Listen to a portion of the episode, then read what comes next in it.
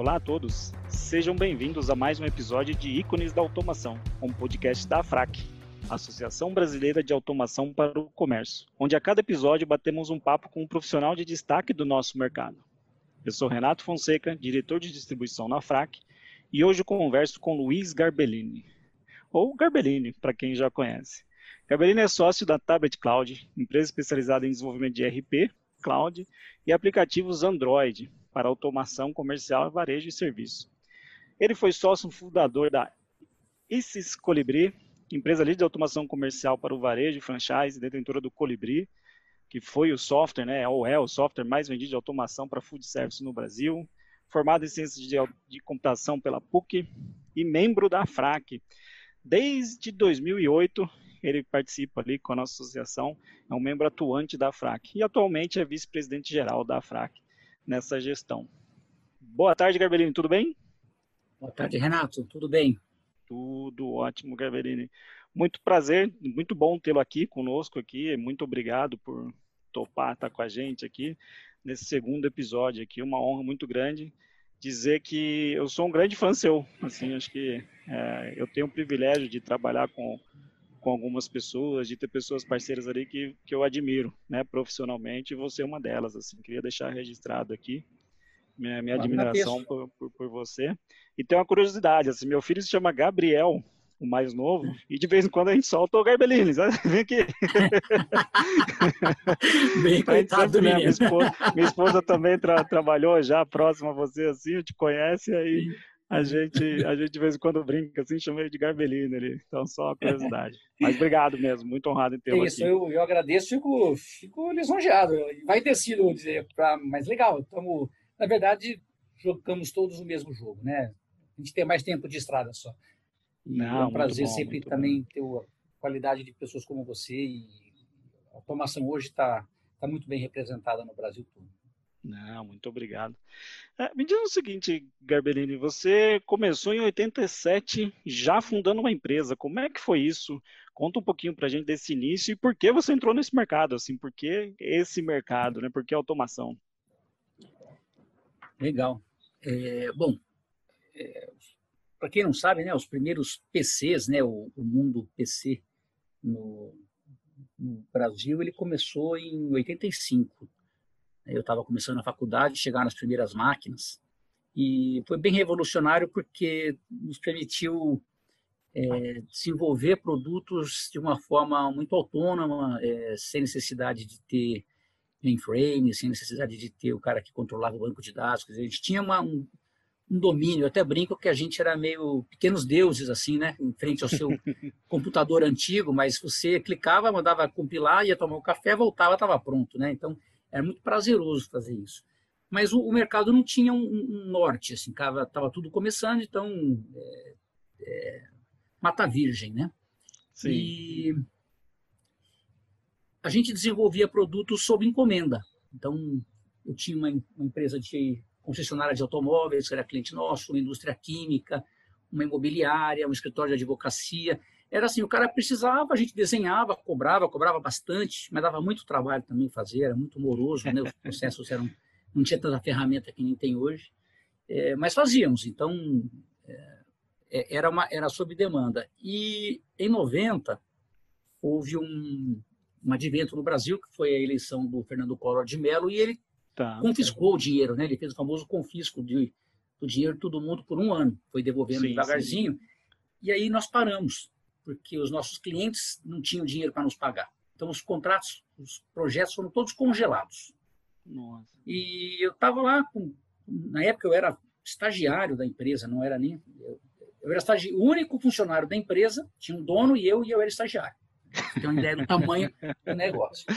E aí eu falei para o Maurício, que na época eu falei, pô, Maurício, você vai fazer o quê, né, cara? Ficar olhando para o teto, porque não tinha Sim. Não ia desenvolver o negócio do cliente que eu não sabia se ele ia pagar e outra. Precisa de feedback. Então, não adiantava eu fazer se ele não fosse usando, testando. Aí ele, pô, vamos fazer um pacote. Né? O pacote era um pacote mesmo. Você desenvolvia um software, colocava numa caixinha e para vender. Né? Não tinha internet, não tinha. O meio de distribuição era esse. É, e aí nós ficamos no impasse do que, que segmento seguir. é, indústria, comércio e tal. E, cara, assim, eu, na faculdade, é, eu tinha sido tocado na noite, músico de boteco, ah, durante dois anos. É, era, eu gostava de fazer e dava um dinheirinho, a cerveja era grátis. É, e, e, o Maurício, ele morou nos Estados Unidos uma época e lá ele entregou pizza também para poder ajudar tá. a custear ele lá, né? Aí a gente falou o seguinte, pô, a gente entende muito de restaurante. Hum, eu já trabalhei no, como músico e você entregou pizza. A gente não conhecia nada, na verdade, né? Mas a vantagem da, da, da juventude é que a gente pula de paraquedas, né? Tudo, né? É, exatamente, acha sabe tudo. Né? Pula, qualquer paixão te diverte, ele... né? É, ele vai abrir de qualquer jeito, né? Não importa. E, é, e a gente não tinha nada para perder, né? A gente, a gente tinha, gostava muito do que fazia. E aí nós nos aventuramos a desenvolver um software para restaurantes. Não existia no Brasil nada, existiam produtos é, Comanda 2000, Memocache, mas eram todos produtos assim embarcados em hardwares proprietários. Entendi, então você não tinha o modelo open, né, que nem você tem com PC, que você instala qualquer PC e sistema operacional, não era, Sim. era mais proprietário. E nós nos aventuramos a fazer isso, é, sem cliente nenhum, foi com a cara e a coragem, a gente tinha nem, nem pessoas para nos ajudarem, assim, para dar um norte, não tinha. A gente foi fazendo um módulo de gestão de mesas primeiro, que era que parecia mais óbvio ah. naquele momento. Delivery não existia quase, delivery era quase que exclusivamente para pizzas e aí de uma forma muito incipiente, né? Sim. E aí a gente desenvolveu uns com o tempo, o dinheiro foi voltando, o, processo lá do Collor, ele devolvia o dinheiro em 12 meses para as pessoas, para as empresas, aí os projetos foram sendo retomados, a gente começou a voltar a ter que trabalhar nos projetos contratados, mas não abandonamos o projeto do, do, do, do software de, de, restaurante. Que depois de uns seis meses, a gente conseguiu um piloto, né, um, um cliente, que foi o primeiro bar da Vila Madalena, primeiro. Ó, oh, que interessante. Vila Madalena era um lugar de, de casas, de Ainda residencial, não era boêmio, 100%. Né? Não. E ali nas Piqueuta, uma outra rua que eu não me lembro agora, chamava Olívia, o restaurante, o bar. Era um bar bonito, um balcão, aquele balcão antigão, sabe? Sim, sim. E, e os donos eram amigos do, do, Maurício, amigos de infância. Então, é, eles aceitaram ser cobaia. Cobaia mesmo, porque, cara, sim, ajudaram, um que nunca foi testado lugar nenhum, que não tinha referência. Né? Os, os computadores eram com cabo coaxial, a Nossa. rede, a rede, se é que posso chamar aquilo de rede, né? Era tudo. Né? É que nem assim, vai porque Deus quer, porque era complicado, né? mais sorte é, do que juízo, né? mais sorte que juízo. Mas aí a gente é, pegou gosto pelo negócio, aí veio o segundo, veio o terceiro, aí o produto ganhou um nome, ganhou o um nome de colibri, né? Sim. As pessoas perguntam por quê, né? É porque não podia ter mais que oito letras, porque o, o, oh. Os programas em DOS tinha que ter oito, oito letras, um ponto e três é, prefixos, né? É, Caramba. Prefixo não. É, caracteres ali, números, né? Três caracteres do ponto, ponto, ponto com, ponto RG, sim, ponto alguma coisa, né? acho que era ponto com.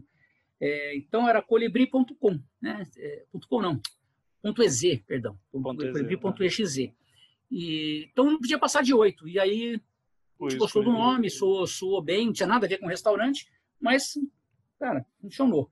E aí nós começamos a trabalhar, fomos abandonando os projetos e, e foi a primeira onda de automação, né? Porque outros Entendi. produtos similares ao nosso de outros segmentos também nasceram praticamente todos naquela época. O Microsiga, que hoje é a TOTOS, é, o Quadrant, que hoje é Links, quer dizer, muita gente nasceu na mesma época, com as mesmas características, assim, Sim. banda de fundo de quintal, né? É, e banda de garagem de software. E com o tempo a gente foi ganhando espaço e em 2000, em 1994 é, é. houve a abertura de vez, acabou com a mercado, no, no mercado. A, a, liberaram a lei de informática, então os PCs podiam ser importados, antes não podiam, tinha que passar por um processo burocrático, tinha que ser feito aqui. E aí, cara, explodiu. Explodiu de, de, de equipamento e não tinha software, a gente estava pronto. E, que legal. E aí começou a ter delivery, surgiu o primeiro Shining Box, por exemplo, é, foi Shining Box mesmo, ele Sim. surgiu lá. E a gente começou a ver que o mercado foi andando e, cara, quando a gente viu, a gente já estava com 3, 4 mil clientes e, e aí oh, não parou mais, né? Então, foi, essa história, o começo aí foi assim. Que legal. Ah, imagino que lá atrás também, como era um negócio novo, vocês tiveram que colher informação na unha, né? Como, como é que era a automação lá na década de 90? Assim, que era um negócio, era virgem, virgem, né? Virgem, virgem. Não tinha nem informação, né, direito. É, a, tudo era muito início, né? A informática, tá. a microinformática, era muito no início, ela evoluiu muito rápido, mas para você ter uma ideia, o primeiro Windows ele chegou em 94, 95. 93, né? 93. 93 né? é, o Windows, é verdade. É. E o Windows 95 é que revolucionou o mercado, né? Que, isso, aí, isso, que era gráfico. De verdade. É. Pô, que interessante, que interessante. E naquela época era mais difícil convencer o, o, dono do estabelecimento a usar o sistema ou, ou comprar um equipamento, né? Porque imagino que nem equipamento tinha direito, né? Tinha pouco e era muito caro. Era muito caro, né? É, hoje os produtos são muito poderosos e cabe bem no bolso, né? Se pessoa souber, souber pagar. É, hoje tem Sim. modelos bastante interessantes até de, de locação de hardware e tal. Mas na época ele tinha que comprar e, e é, nem todo mundo enxergava valor. Então, era difícil, era um processo de convencimento mesmo. Assim. Pô, que interessante, que interessante. Graças a Deus tinha um negócio chamado Folha Informática, que era um caderno da, da Folha de São Paulo, tá, que era quase o guru para leigos, assim, né? Então, eu, o que escreviam lá virava quase que verdade absoluta.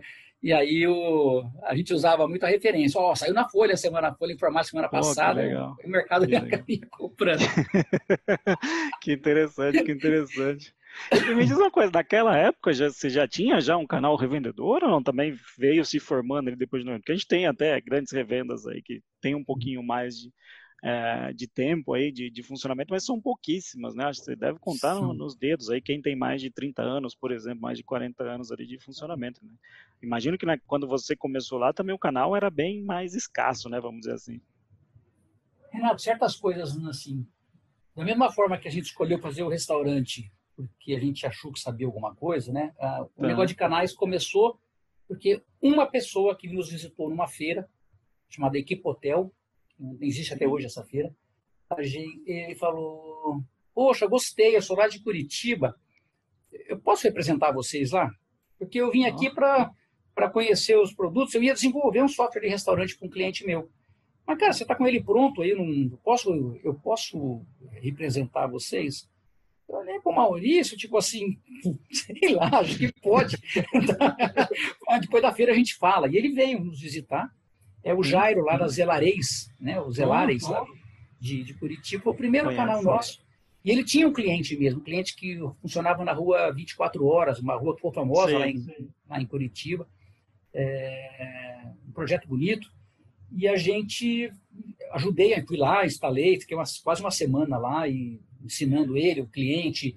E no final a gente tinha um canal, a gente tinha o primeiro, o primeiro revendedor autorizado, vamos dizer assim, né? Sim. Aí a gente entendeu que era o único jeito de fazer a coisa se expandir, porque, novamente, não havia internet, a comunicação era cara, é, telefone era um absurdo, então você tinha que ter um, um cara no lugar que, que fosse o teu concessionário, vamos dizer assim, a pessoa que vai representar o teu produto com capacidade técnica e comercial de fazer as coisas funcionarem. É... E também começaram a surgir ali, né, a primeira impressora fiscal, Legal. É, surgiram As... primeiros, os primeiros distribuidores, né? A Visage, que depois virou CDC, CDC né? que agora é ScanSource, né? Isso tudo lá no mesmo momento. A Bematec é fundada em 90. Quando eu escrevi o primeiro Colibri, a Bematec estava sendo fundada, né? Mas e, então foi uma convergência no quintalzinho dele, lá na, na incubadora.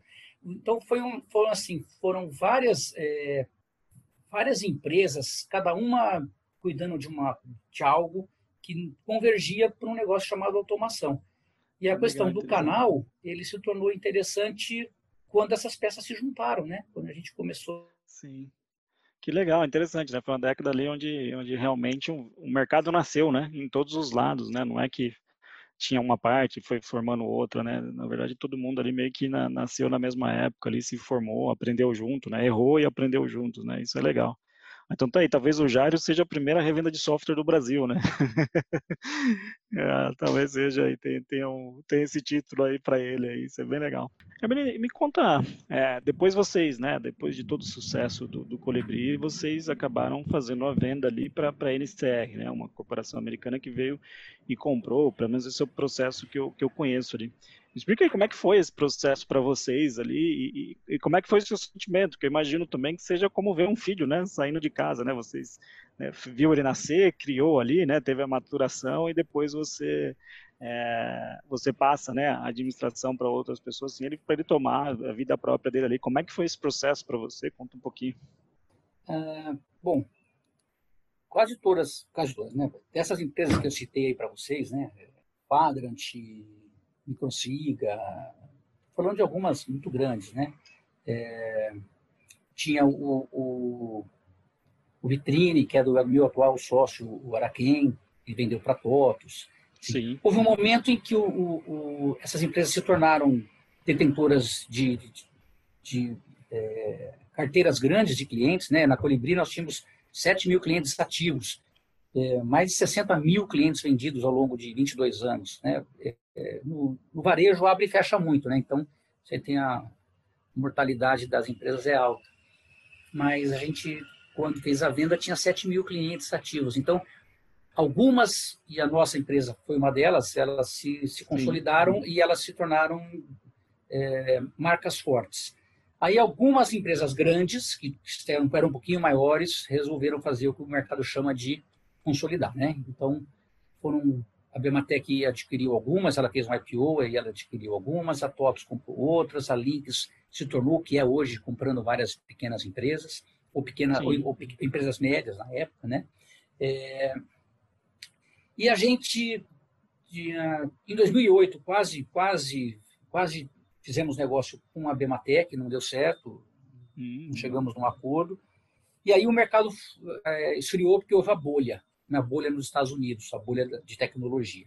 Tá. É, nós entendíamos que em algum momento a gente ia ia ia acabar vendendo a empresa, né? Porque fazia sentido você é mais ou menos que nem ter comprar ações, né? Tem uma hora Sim. que você precisa vender a ação, senão ela não, ela não gera o resultado que você espera. 22 Sim. anos de empresa, sócios, país confuso como o nosso, oh. muita regulamentação da parte de parte fiscal por conta do PAF e ECF, que era, que era complexo, oneroso. É... Cara, tem uma hora que você fala, putz, eu acho que deu. Deu na boa, deu, eu tô feliz, entendeu? Vou, vou realizar, né? E, e, nós tivemos a, a grata satisfação de, de, quando aí nós nos preparamos para isso também, né? Fizemos um, um trabalho de casa para deixar a, a, empresa saneada, bonitinha. É, não que não fosse, mas você organiza mais, né? Você, Sim, claro. você pinta a casa para vender, vamos dizer assim. Né? Fizemos um trabalho bacana com, com os canais e, e produto, e no dia nós fomos, nós fomos buscar, nós nos colocamos à venda. Né? E aí, puxa, vieram mais de 30 empresas interessadas, que foi afunilando, contratamos uma empresa, isso é uma dica que eu dou para todo mundo, não tente vender sozinho você, você acha que. É fácil, né? Tem... É, ou você acha que vale mais do que você acha que vale. Se o cara fala alguma coisa, você fica bravo, porque realmente você tem uma relação é, paternal com, com, com, o produto, né? Sim, claro. é, então é melhor que um terceiro, que é especialista nisso, ajude você. E nós contratamos um cara muito bom, foi bem legal. E, a... e nós fizemos um bom negócio, né? Nós fizemos um bom negócio, deixamos a empresa. Sim na mão de uma boa empresa, uma empresa centenária, uma empresa é, mundialmente conhecida. Então, assim, é, sabe a sensação do dever cumprido? Foi muito legal. Que bom. Né? O que nosso legal. canal continuou sendo bem tratado por essa empresa, continuou trabalhando. Né? É, é relacionamento de, de canais, de, é meio relacionamentos que nem casamento, assim, você tem altos e baixos, você tem sim, sociedade sim. também é assim. O importante é que no fim do dia é, você vai dormir e, e, vai dormir feliz, né? Não vai dormir com raiva. Ah, então, ah, eu, eu, diria que foi legal, assim. Mas é, legal. se eu puder deixar uma dica é, se você tem intenção de vender sua empresa, contrate um profissional para fazer isso para você. Ah, sim, né? É, lembrou, cada um no seu, na, na, sua atribuição, né? Cada um sabe uhum. muito bem o que faz. Isso é legal. É, bem legal, bem interessante esse ponto de vista seu aí. Mas aí você tocou num assunto que eu queria até explorar um pouquinho mais. Você falou aí em, em Brasil, né? Dificuldade de Brasil, essas questões de fiscais, questões legais aí, que toda software house passa por, por isso, né? E a gente até no, no, no episódio com o Claudenir, ele falou disso, né? Que uma software house, às vezes, ela passa mais de 60% do tempo dela de desenvolvimento para se adequar fiscalmente. Essa é realmente a grande dificuldade de, de desenvolver o software no Brasil, assim, é a parte fiscal, é se adequar com lei? É, já foi, mas foi mais complexo, né? Tá. É, o, o modelo ECF, PAF, ele era um pouquinho mais complicado porque ele era um terminal para cada impressora. É, é questão mais de tempo mesmo, tecnologia do momento, né? Não era Sim. questão de burocracia, não. É... Aí houve o fim do ECF e a entrada da NFCE, né? E os, aqui em São Paulo Sim, temos o SAT. É, ficou um pouco mais fácil, mas ainda continua sendo um, um lugar de, assim, não é para os fracos, não, entendeu? É, porque toma bastante tempo, tem, ainda tem muita mudança. O, o Estado entendeu que, que, ele precisa conversar com quem faz, com quem com quem está lá na ponta, e não pode só quando ele quer mudar. Então, a relação hoje com os órgãos de governo eles melhoraram muito. A AFRAC é, é responsável por muita dessa aproximação com essas entidades, e hoje se conversa, Sim. então, de forma aberta, se conversa antes das coisas acontecerem, né? não é só um cumpra-se. É, vamos discutir o modelo, vamos fazer, e tem sido bastante produtivo. Eu acho que a, a talvez a proporção hoje seja 30%, 40% do tempo, que é muito alto ainda, né? porque Sim. o nosso negócio não é fiscal, o nosso negócio é automação. Né? A, gente, é a parte fiscal né? é, uma, é, uma, é uma obrigação do comerciante, né? do, do varejista. Sim, sim. E a gente, por fornecer tecnologia, tem que levar para ele essa, essa obrigação resolvida. É, é, realmente assim é um tempo a maioria das empresas né deve ter um departamento fiscal gigante porque a gente tem um, um, um n variáveis no país ali que acabam é, dificultando um pouquinho a vida do empresário. O empresário é um herói, né? O empresário brasileiro é um herói no, no final, assim, isso é, é. Isso é a grande Olha, verdade. Para você, assim, você citou, né? As empresas devem ter uma equipe, empresas grandes, né? Mas lembra Sim. que 90% do negócio é empresa pequena. O cara pequeno, é, ele se vira sozinho com o contador dele, entendeu? Então, ele, ele ainda navega no barquinho, cara, de vela, né? O sempre vai por onde o vento sopra. Tem muito controle sobre o processo, não. Vai conforme a maré, né? Não tem jeito. Não tem jeito. E, e falar nisso, né, de, de, de empreendedorismo, né, e ser um herói, assim, é, pelo menos eu enxergo, né, esse, o seu papel, né, você, é vocês, né, você e, e o Araquém, né, vocês são sócio hoje, vocês investem em Android desde 2014, né, quando ninguém falava em Android ainda, você já estava ali batendo nessa tecla e tal. É, como é que foi esse início assim e o porquê, né, o que que despertou de, de de trazer essa tecnologia e desenvolver em cima dessa tecnologia, isso lá atrás, quando nem todo mundo falava, né? Já era meio que popular o celular, mas ainda nem tanto, né? comparado a hoje, 2020, né? Mas uhum. é, em 2014 foi meio desbravar de novo o mercado, né? Foi, foi sim. Por isso que eu te falei que esse momento aí que nós estamos vivendo nos últimos cinco anos, seis anos, ele lembra muito lá os, os anos 90, né? É... O que aconteceu foi o seguinte, Renato. É...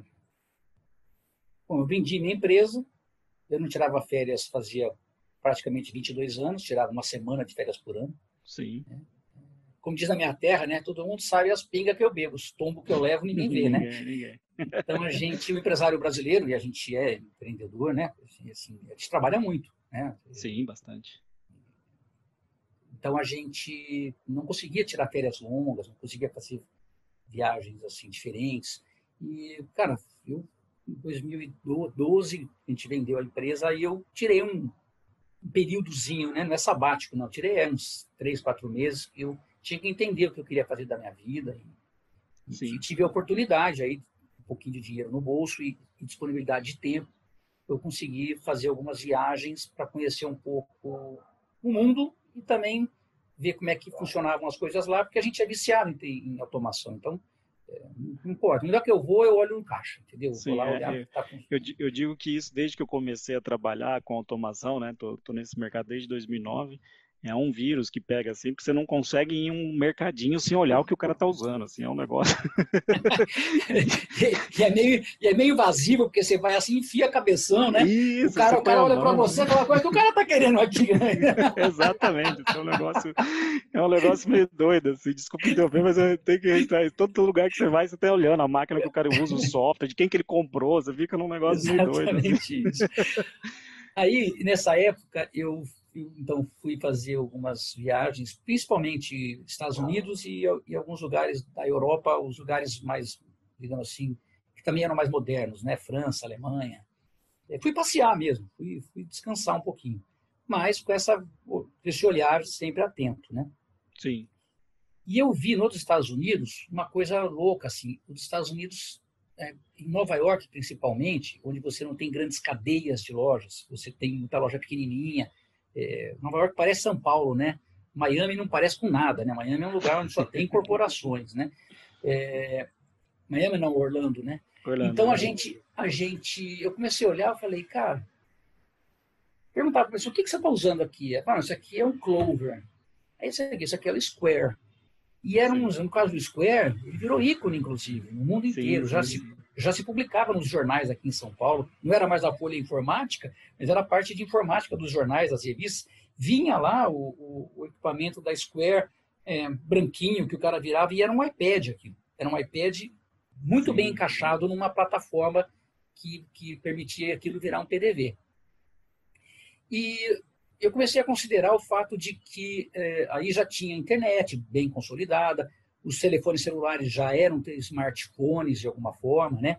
A já gente enxergou que e o ECF ia acabar, era fato, não era porque a gente queria. Ele, ele tinha vencido, tecnologicamente sim, sim. o ECF venceu.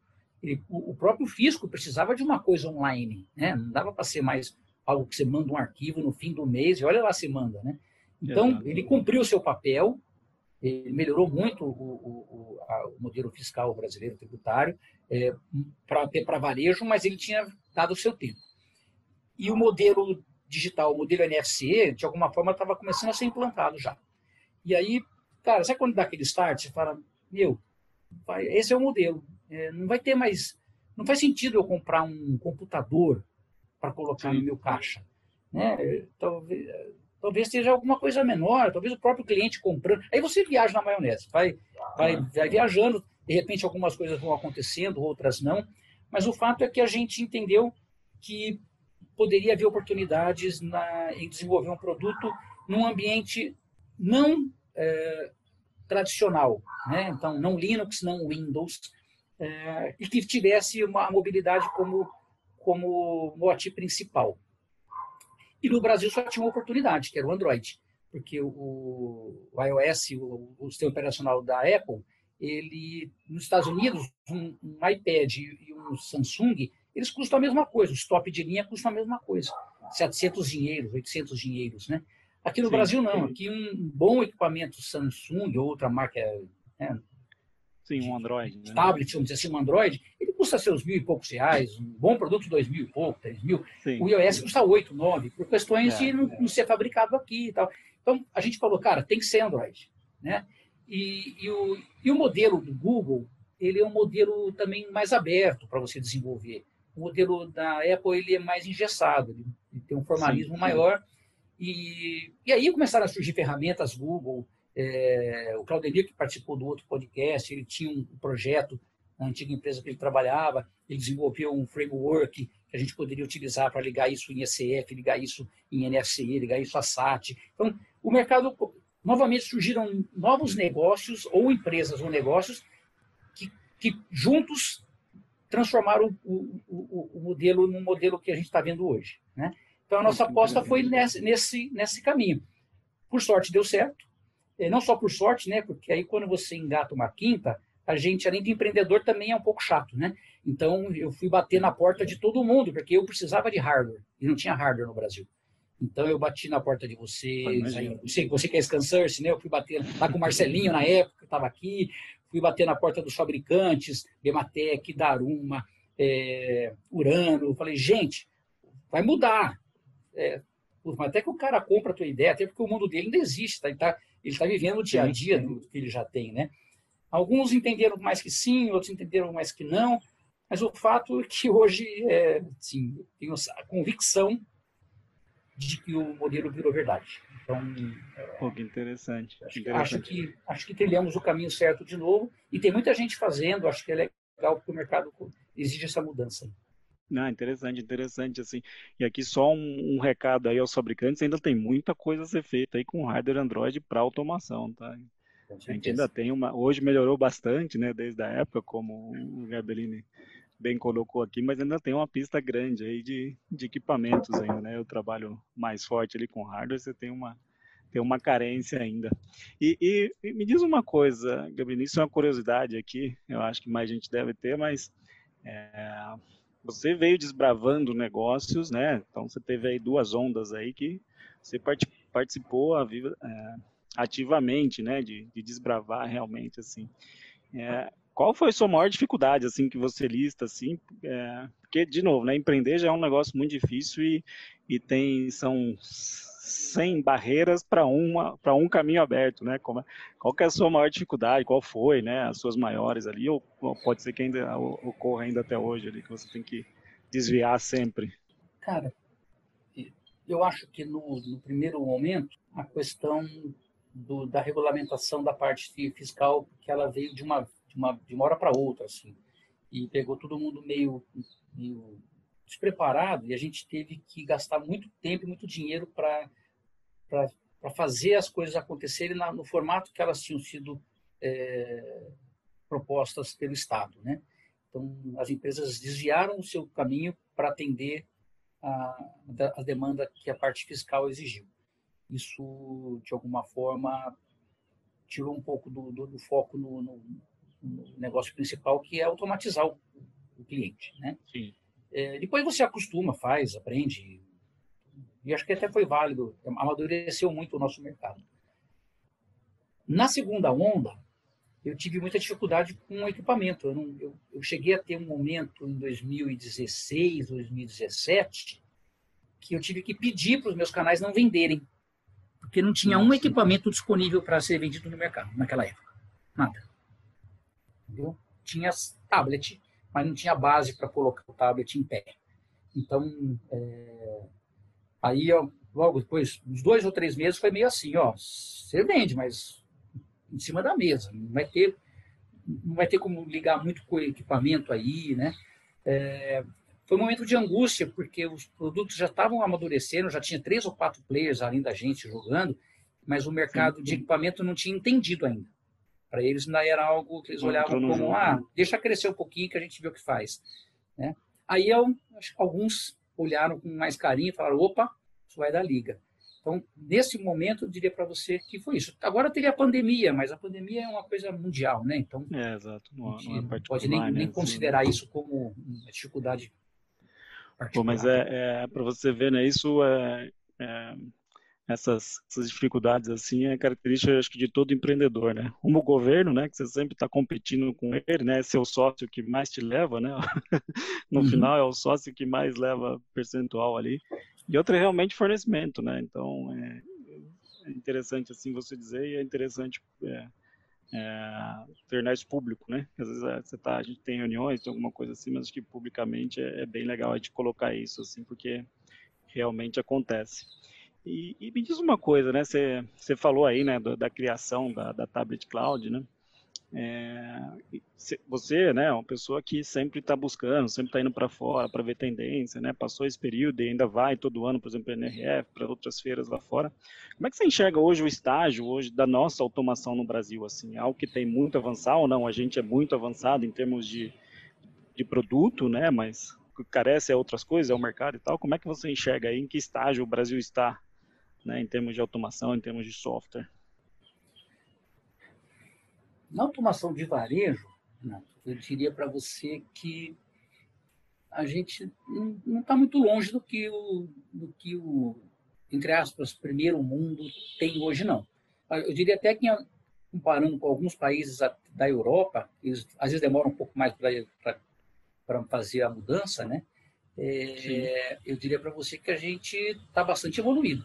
Né? O, o, o, nosso modelo de pagamento instantâneo, o PIX, que vai entrar agora, e capitaneado pelo Banco Central, pô, ele é revolucionário, né, cara? Ele, ele traz um, uma modelagem unificada para o processo de meio de pagamento. É, vai, vai, vai exigir a transformação dos PDVs todos, porque, cara, é um QR Code né, lá na ponta, entendeu? É, então, aí, de fato, o, a, a virada de chave aí para o modelo onde o celular do cliente passa a ser importante também no processo, né? O cara está comprando, o celular dele vai ser o validador do pagamento, né? Assim, como, é, como é que eu faço isso no meu sistema escrito em Delphi, num, num PC rodando um, um, SQL instalado local? Como é que eu faço isso se eu não está conectado ao mundo? Né? Então, ou você transforma o teu, o teu PDV em algo que se liga nos clouds da vida, ou você esquece, você, você virou um carro com carburador, né? Vai continuar Sim. tendo carro de carburador na rua, mas assim, não é que eu compro o carburador, né? Quem que conserta, né? Então, qual o desempenho que eu vou ter? Então, a, a, a, a grande questão aí é que todo, tudo que, acontece, que está acontecendo, a pandemia, ela, de alguma forma, catapultou esse negócio. É um foguete no rabo dessa nova automação porque o cliente também se viu obrigado a fazer a comprar remotamente. Então, os catálogos digitais, os cardápios digitais, a não necessidade de ir até a loja para que o produto chegue até você, né? É, ficou escancarado, né? O cara falou, puta, como é que eu faço, né? Estou com medo, vou pegar... Não, pede que alguém traz, né? Então, Sim. imagina, é a segunda transformação, né? A primeira, entregava-se pizza.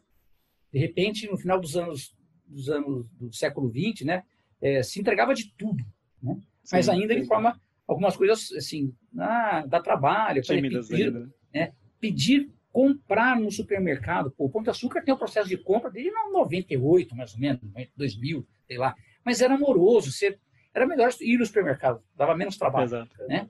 Então, hoje você tem a listinha tua, em 15 minutos você compra o que você quiser. Né?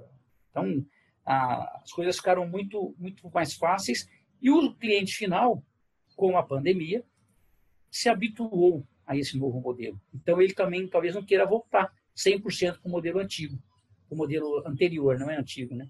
É, Sim. E isso só dá para fazer de uma forma, se estiver ligado, plugado no, no, nas novas tecnologias que, que passam fundamentalmente por mobilidade e por cloud. Pô, interessante, né? E interessante saber que a gente está avançado, né? Assim, eu, tenho, eu tenho também essa visão em termos de, de aplicação. A gente, Brasil, a gente tem bastante coisas avançadas, assim. Para quem acha que aqui a gente né, é, tem tudo atrás, né? Experimenta lá nos Estados Unidos pedir para dividirem a conta, assim, para você ver se o garçom não vai começar, não quer te bater, né? Coisa que aqui no Brasil é simples, né? O cara divide isso, putz, se ele não tiver no sistema, ele puxa a calculadorinha lá e faz, mas geralmente está no é sistema, né? Você vai para os Estados Unidos, pede para dividir a conta, o cara quer uma briga com você, né? É verdade. E ó, que eles nem são obrigados a emitir documento fiscal, hein? Imagina Nossa. dividir e emitir a, a conta para quatro, quatro documentos fiscais. Aí não faz. Aí que ele, ele manda você embora na hora, chama a polícia, né? É um negócio meio, meio doido, assim, né? É, eu também acho, assim, o, o mercado de automação brasileiro, assim, óbvio, tem muita coisa para ser feito ainda, mas em termos de desenvolvimento, eu acho que a gente tem grandes ferramentas aqui, né? Um, é, a gente tem, o brasileiro é muito criativo nessa hora, assim, e empenha realmente algo interessante, né? Isso, isso é bem bacana, assim. E, e, falando um pouquinho desse desenvolvimento e tal, hoje a gente tem uma onda muito grande, né? O mercado de TI está em alta, né? O mercado de desenvolvimento de software está em alta, mas por outro lado também ele tem muita falta de mão de obra, né? É, eu imagino que isso no mercado de automação seja mais atenuado, porque é específico, né? É, essa dificuldade você tem também, como é que você vê essa entrada de novas de novos desenvolvedores aí no nosso mercado? Se tem realmente essa carência, como é que é isso? Cara, isso hoje é, um, é uma questão crítica. Crítica porque o mundo digitalizou, né? E, e aí, assim, se o cara for razoavelmente competente, hoje ele não fica um segundo desempregado. Um bom um programador médio, médio para baixo. Se ele for muito bom, vira sócio. não é para estar tá mesmo. Né? e assim, para você formar uma pessoa, para ela, ela, poder jogar sozinha, para ela poder programar, né, sem, sem ficar o tempo todo perguntando para alguém como é que faz, é, vamos contar dois, três anos aí de, de uma experiência, para ser bom mesmo, uns cinco Sim. a dez anos, né? Então, demora um pouco para formar, não é, um, não é uma formação rápida. Tem muita escola hoje, mas uh, quem sai, sai empregado. E eh, setores que não eram tão digitais eh, se tornaram digitais. Então, o típico programador de empresas desenvolvedoras de software, na verdade, não é mais, porque qualquer empresa hoje, de qualquer negócio, tem que ter TI lá dentro, desenvolvendo para ele ou para terceiros. Né? Então, o mundo se. É assim, imagina que tudo rodava em COBOL, com, com, Andro, com é, como chama? Delphi, com VB. Estava é, lá, estava lindo, funcionando. Aí alguém falou assim: isso aí tudo ficou velho, agora é, é tudo Java, tudo é, na nuvem, tem que mudar as coisas. Cara, você tem que fazer tudo que estava pronto antes de novo. Remodelar, né? É, não, é fazer de novo, né? Fazer de novo, é construir outra vez. Você, você traz a ideia, mas a, a casa é nova. Então, é, o mundo passou por essa transformação, está passando. Então, tudo virou digital. Aí você tem um cara que nem um mercado pago da vida que tem milhares de programadores. Né? Você tem. Sim, sim. Pô, mas o que, que esse cara tem a ver? Não, ele é pura tecnologia. Ele, por acaso, entrega alguma coisa para você, mas ele é pura tecnologia. Uma empresa de é. TI, né? Uma empresa de sistema, é né? Que te entrega isso, alguma coisa. Né? E te entrega muito bem alguma coisa. Então, a, a, a, isso é, consumiu todo mundo que estava, de alguma forma, preparado, gerou uma. Tem muita gente querendo fazer, porque ainda há espaço, ainda acho que vai ter muito tempo de espaço, mas a, a gente aqui de automação, às vezes, fica até um pouco refém, porque o nosso negócio ele, ele é menos monetizado do que outros, né? Sim, é, sim. Então, às vezes, a gente não consegue competir com um banco, por exemplo. Como é que eu vou competir com um banco? Que, é, né? a tecnologia virou um negócio dele também hoje. Então, a gente tem que ter bons parceiros, bons, bons colaboradores que, que vestem a camisa mesmo e que você, de alguma forma, também tem que torná-lo é, mais do que só colaborador, né? Ele tem que entender que é, ele crescerá com a empresa, né?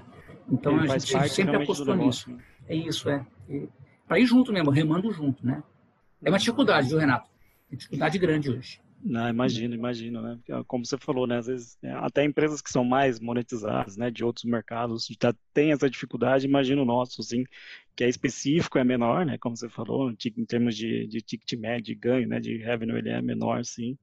Mas é, é um desafio bom aí, né? É um desafio bom e tem pista, né? Acho que todo desafio é quando você tem pista, né? Acho que a gente é o que eu sempre digo, assim, eu tenho sobrinhos na idade ali de 17, 18 anos, é, me pergunto o que, ah, que, que eu faço? Falei, cara, vai fazer TI, bicho, vai desenvolver software, assim, que no futuro é isso, assim, não tem outra, né? Não tem outra profissão acadêmica, pelo menos no meu ver, né? Acho que é, uma dica que eu deixo para todo mundo aqui, tem 18 anos, não sabe o que fazer faculdade, cara, vai fazer TI.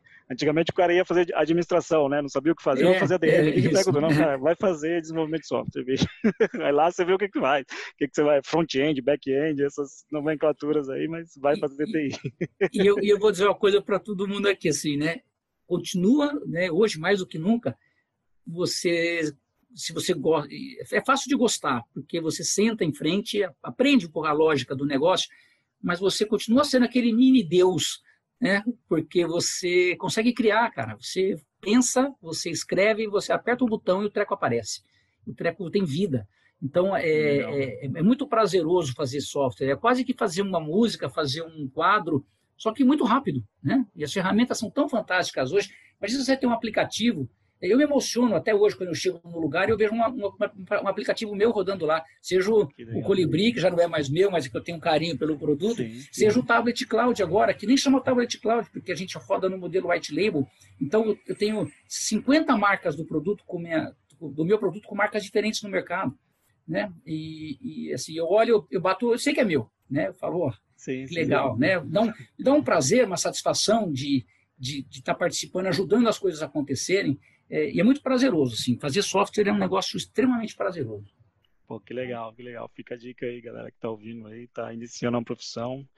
vem para o desenvolvimento, vem para o desenvolvimento que, que é legal, assim, que é bacana. Uh, Carolina, a gente está encerrando já. É, eu queria só a última última questão que eu tenho para você é, não é nem uma questão, né? É um pedido. Você sempre foi muito engajado, né? Você está aí na FRAC há muito tempo, sempre foi engajado com o canal. O canal já sofreu várias alterações nesse período. Desde 2015 vem sofrendo outras alterações com o final do ECF, então aquele cara que era hardware puro, né, teve que se reinventar, tem que fazer outras coisas, tem que realmente é, pensar mais em tecnologia e não só em produto como um todo, assim. Qual é a dica que você deixa para o canal? O que, que você acha que o canal tem que se especializar mais agora, que é realmente o futuro do nosso, do nosso mercado? Que dica você deixaria aí para quem está nos ouvindo aí, para quem é de revenda ou é desenvolvedor também, que, que seja do nosso mercado? Bom, eu é, sempre que questionam, né, ah, o canal vai acabar, né? Quando, quando o ECF acabou, não, é o fim do canal. Não, é o fim do canal que vivia de CF, né? Não é o fim do canal. Até porque existe canal de tudo, né? De vender geladeira, de vender bicicleta, de vender Sim. carro, né? Que coisa mais canal que carro, né? Tudo concessionária, pô. Né? Assim, é, é... O canal nunca vai desaparecer, porque o canal é o, é o, é o elo final entre o cliente e, o, e, o, e quem desenvolve alguma coisa para aquele cliente.